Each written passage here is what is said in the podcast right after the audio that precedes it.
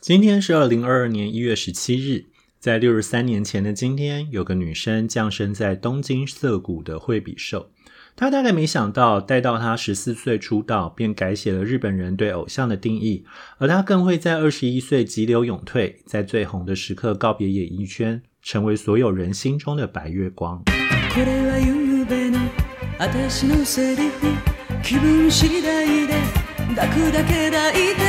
これは夢の私のセリフ気分次第で抱くだけ抱いて女はいつも待ってるなんてぼんやり欢迎收听《永远的一天》The Day and Day。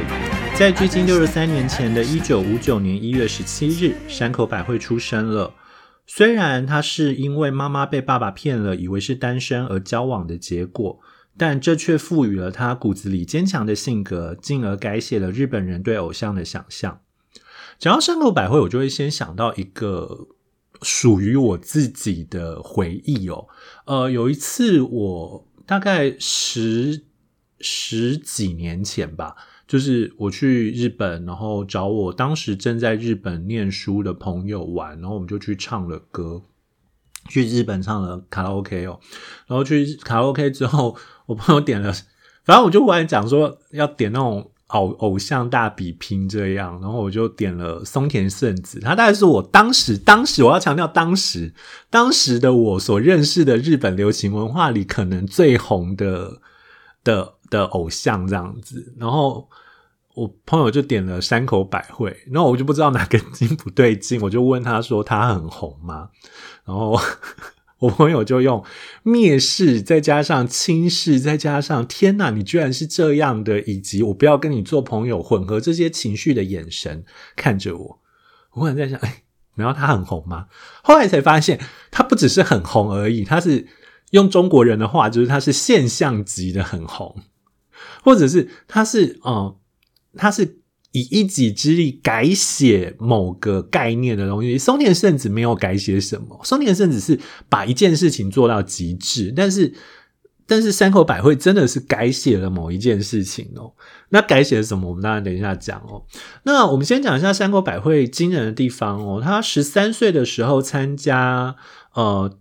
第五届的明星诞生歌唱比赛，然后他得到第二名，然后后来呢，他就跟他就被经纪公司操作，就是跟同学年出生的呃森仓子跟樱之樱田纯子被称之为花之中三三重奏，就是呃 Hanano Chu 三 Torio，就是就是反正他日本很喜欢组那种组那种小队伍来。来行销嘛，反正他们三个就是出道了。那他们三个出道的时候，其实卖的都还可以哦。那当然不要提呃山口百惠的话，在第二章的时候疯狂大卖这样子。好，那所以他从此歌手路线就走得很稳，然后就一直创下了很惊人的数字。那呃。他在演戏方面呢，他在一九七五年的时候，他出演了 TBS 当时有一个所谓的赤色系列的电视剧，就是他们一年是一连十年，每年都有一部叫做红色的什么阿卡伊什么东西的东西哦。那呃，他在一九七五年出演的是赤色系列电视剧的第二部雪姨阿卡伊娃。那他其实是一个。呃，很拔辣的剧，就是女生得了白血得了血癌，然后所以需要需需要输血，就发现自己爸爸妈妈的血型都不符合，但只有自己男朋友的血型是符合的，因为自己男朋友其实是他的哥哥，就是这种很拔辣的剧情哦。但是他创下非常高的收视率哦。那呃，从一九七五年到一九八零年，山口百惠更连续演了六年的。就是红色系列这样，赤色系列，其中收视率最高是一九七八年演的《赤赤色的羁绊》哦。好，那在电影方面，他《伊豆舞女》在一九七四年大卖，然后一九七五年到一九八零年都先后主演了《曹操》《绝唱》《春情烧超》《雾之奇》《言之舞》，你都发现它几乎都是改编自呃日本文豪的小说，然后其中有十部打入年度。日本本土电影票房的前十名这样子，好，反正我要讲就是他很红，再继续讲一下他很红的部分好了。我们等一下再来稍微解释一下。好，然后他也是呃，在一九七八年的第二十九届红白歌唱大赛登场的。压轴歌手，然后他是被誉为是史上最年轻的红白压轴歌手，因为他当时他才十九岁，然后他至今这个数字没有被打破，他还是史上最年轻的红白压轴歌手，然后他也是日本第一个单曲销量突破一千万的女歌手，然后也是一九七零年代日本唱片销量最高的歌手。好，总之他很红，所以再度想到前面我朋友看我那个眼神，你就可以理解，就是。对我真的是完全是白痴。好，但我要强调的倒不是他很红这件事情，因为纯粹是很红的话，那其实很多人都可以介绍。但山口百惠的重点是他其实创造了一个奇特的形象。这个奇特的形象是什么呢？这个奇特的形象其实是正是让他有别于其他偶像而大红的关键。事实上，你如果跟同期的偶像相比哦，山口百惠很难说她有多漂亮。用当时的制作人的口气来说的话，就是她腿有点粗，嘴唇有点厚。那你如果再用我的话来讲的话，就是她甚至眼睛有一点点死板的气质，就她眼神常常处于一种，你可以讲漠然，但你也可以说是死鱼眼。那他声音相较于其他偶像的甜美干净，他也是走比较低沉的路线。然后，但他后来的歌歌路可以比较广。后来大家有不断的训练，所以后来歌路也比较广。但他刚出道的时候，他的歌声就是比较低沉一点点，比较没有那么开朗。那所以哦，他到底是怎么红的呢？这可能要从他第二张专辑说起哦。他第二张单曲，对不对？第二张单曲，一九七三年他推出了第二张单曲《青色果实》，青汁果实，看你要用什么 R O E 卡机子。那青色果实的第一句话就完全挑战或挑衅了当时的流行乐坛哦，日本流行乐坛，因为他第一句话是“只要是你所希望的，我什么都可以”，就我什么都可以给你。阿达阿达达嘎诺佐姆拉拉瓦达西纳尼奥萨雷德莫伊瓦，就是只要你你想要的，我什么都可以。那什么东西？你就知道，在七零年代，这基本上是走在某种危险的边缘哦。他其实在暗示贞操这件事情，但他不能说出来，但他已经几乎是明示的说出来。然后你让一个十四岁的少女唱这首歌。你就知道这中间带有的背德性以及某种性感的强烈感有多么的严重。那或者是一九七四年，也就是隔年，他出了第五张单曲《Hido Nazuno Kgen》，一个夏天的经验。然后里面第一个第一句里面有一句话就是 “Onano Kono Ichiban Taisei na Mono o Ageru wa”，就是女生最重要的东西献给你，那会是什么？好，所以你就知道说。对当时的唱片公司来讲，他们其实刻意的操作这种未成年甚至还是中学生的状态，然后就唱着这种大胆妖艳，不能讲妖艳，大胆的献身性的歌词。这个后来很快被称之为所谓的青涩性路线，就是他在暗示性，但他没有告诉你性的东西是什么。所以山口百惠当时是一个这样子的状况存在的，但我觉得更有趣的地方反而是在他后来写的字。如果说只是这样子的话，你其实会觉得山口百惠蛮可怜的。她是作为一个小女生被唱片公司利用，赋予她的形象，所以她其实是一个被剥削的存在吗？在三口百惠的自传里面，他曾经提到，他第一次看到这个歌词，然后就说：“为什么其他人都唱天使啊、爱呀、花啊什么的，我却要唱这种歌词？”他觉得很难接受。但他唱了之后，就发现好像其实也没什么不好的。呃，对他来讲，他唱这种歌，好像就会激起别人相应的什么，但可是这不会影响到他自己。他曾经举过一个例子哦，就他一九七四年出的那一张。呃，一某一个夏天的经验的时候，唱了那一句“我要献给你女性最重要的东西”的时候，当时的采访就很多记者，当然那些记者都会是男性，会用一种向上看的目光看着他，然后问他说：“你觉得女性最珍贵的东西是什么？”那当时当然，他们所期待讲的都是贞操，但山口百惠那时候的回答永远都是真心。所以你就知道，山口百惠是一个呃，或许唱片公司有想要利用他的味道。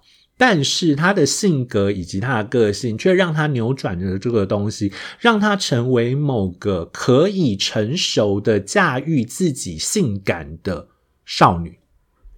那这个形象到了一九七六年，他第十三张单曲《Yokosuka Story》更强烈哦，就是《横须贺故事》。《横须贺故事》除了他的唱腔变得成熟之外，他也开始不是那种。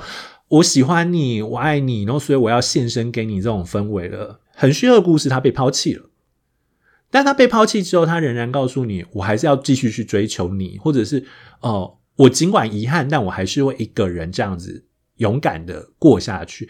他开始树立了某种有人称之为不良感。就是不良少女的感觉，但我觉得更有趣的是，她塑造出了某种成熟的、稳定的。我知道我要什么，尽管我要这个可能会让我遍体鳞伤，但我还是要它。那我自己觉得也是我最喜欢的歌，呃，就是你们在本来。应该要放那个 intro 的音乐的时候，忽然今天应该会觉得很奇怪吧？忽然间不是放平常耳熟的 intro，居然是听到一段歌声。我希望我不会因为这样被下架。哦，就是是 Playback Part Two，一九七八年的专单曲哦。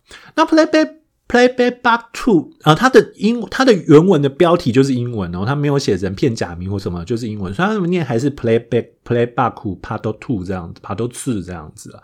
那呃，它其实是它的开场是。山口百惠在开车，就歌词啦，就是歌词是女生在开车，然后跟一个小男生擦撞了，然后跟那个男生擦撞，那个男生就对他叫嚣一些什么，然后那男生对他的叫嚣，他就忽然间想起，哎，这不是昨天晚上跟我吵架那个男人跟我叫嚣的话吗？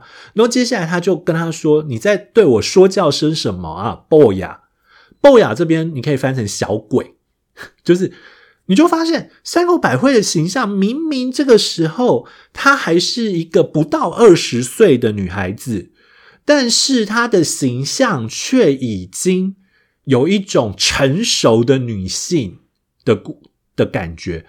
在他身上成功的浓缩了早期的天真对性有迷惘懵懂，但是仍好奇的状况，一直到后来的是，即便这一个爱的路遍体鳞伤，我还是要勇敢的走下去，即便对方很幼稚。对，因为他跟那个男生擦撞之后，就忽然想到昨天吵架的那个男生，就觉得啊，还是回去吧。虽然那个男人就是那样，这样子。所以你就知道说，山口百惠的成功是在于什么？成功是在于他抛弃了那些像泡泡糖一样的偶像形象的性格，他树立了一个偶像也可以是女性，而且是成熟女性的概念。某种程度上来讲，没有他就不会有之后的中森明菜，那或者说没有他，或者就不会有之后的指原丽乃。好，就是他成功的让偶像这件事情有着多元的可能性。OK，那当然，七零年代他那么红，日本作为东亚最重要的流行文化输出地，当时的香港、台湾、中国大概都受到了强烈的冲击哦。香港大概最明显的地方就是。呃，你可以发现非常多人翻唱山口百惠的歌，从梅艳芳啊、张国荣等等都有。但我举举一个最简单的例子，大概就会是在呃，张国荣曾经演过一部电影叫《满汉全席》，《满汉全席》就是一个主菜的电影。那可是有趣的地方是，里面张国荣袁咏仪喜欢张国荣，那但是张国荣他却会对着一张照片说他要去日本找他，那一张照片就是山口百惠的样子。OK，所以你就知道说他是真的很红哦。那呃，但其实你就会意识到，就是说，OK，所以在香港他很红。那在中国呢？还记得前面讲了山口百惠演过那个《雪的疑惑》这呃赤红色的疑惑这一部日剧哦。那呃。中国把它翻译成“雪疑”，雪的疑惑的意思。然后它是第一代可以合法进入中国的日剧。然后那个时候简直是红透轰动了中国，因为呃，它是当时中国人很难得看到的时装的电视剧。然后他看到了日本当时最流行的东西，然后跟他们的流行相比，简直是差了十万八千里。尽管他们看到的时候，其实已经是一九八四年了，已经离离原来过了过了五六年了。但其实对他们来讲，他们仍然觉得说啊，这个时装实在太漂亮了。然后日本带来的强烈的冲击之外，这种其女性的。呃，坚毅的形象也成功的烙印在了当时的所有人心中。贾樟柯就曾经说过，他小时候的房间就是贴满了山口百惠的照片哦。然后或者是另外一个有名的例子，大概就张艺谋。有人就认为张艺谋之后挑选女主角的眼光多半都带着点山口百惠感，也就是说，巩俐啊、章子怡大概都是这一条路线的传承哦。好，那至于台湾，台湾是一个比较尴尬的状况。山口百惠红的时候，台湾基本上是封锁日本的艺能的，日本的所有的呃艺人、电影、歌曲都不能在台湾贩卖，因为就是台湾就是一种反日的态度嘛。OK，呃，所以山口百惠即便拍了那么多电影，但他的电影当时都不能够在台湾播。那呃。可是你仍然可以在一些东西看到很明显的影响，包括像呃，就是尽管官方规定不能够输入，但民间不会去管这件事情呢。民间照输入的还是照输入，所以当时你就可以看得到，当时台湾的第一代偶像，例如江玲跟沈燕这两个人，你看他们的宣传照，你都会看到一点点山口百惠的样子。然后江玲甚至被称之为。台湾的山口百惠，然后沈燕就被称之为台湾的吉永小百合，那是另外一个跟山口百惠可以分庭抗礼的偶像。那所以你就知道说，山口百惠基本上是主宰了整个七零年代，然后他也大力的影响了八零年代的偶像，然后甚至于到两千年的偶像都还可以看得到他残存的痕迹，更不要提他对整个东亚的影响。所以我们也就知道为什么在樱桃小丸子里。爷爷跟小丸子老是讲到某个 super star 某个巨星，就会提到山口百惠，因为山口百惠影响力就是这样子，影响了一代人，而这一代人怀着我们对山口百惠的记忆，继续去操作跟贩卖青春，跟去做偶像团体，继续下去，以至于影响到了现在。好，这是今天的永远的一天。谢谢你的收听。如果觉得这节目很有趣，欢迎推荐给朋友，或者在你使用收听工具上评分与评论。如果有任何意见，也欢迎通过 First Story 在 Show Notes 上提供的单集连接留言，或者追踪我的粉专与 IG。Show Notes 上有个节目相关连接，里头都可以粘过去。那也不要忘了，一月二十一号的晚上七点到九点，我会跟杨双子还有潇湘神在呃。台北年货大街的录音室现场录 podcast，虽然录的是我另外一个 podcast 节目叫独角戏，但不管怎么样，欢迎大家可以前来收看 现场录音的感觉，或者是呃想要找两个做老师签名也是没有问题的。OK，Anyway，have a nice day，bye。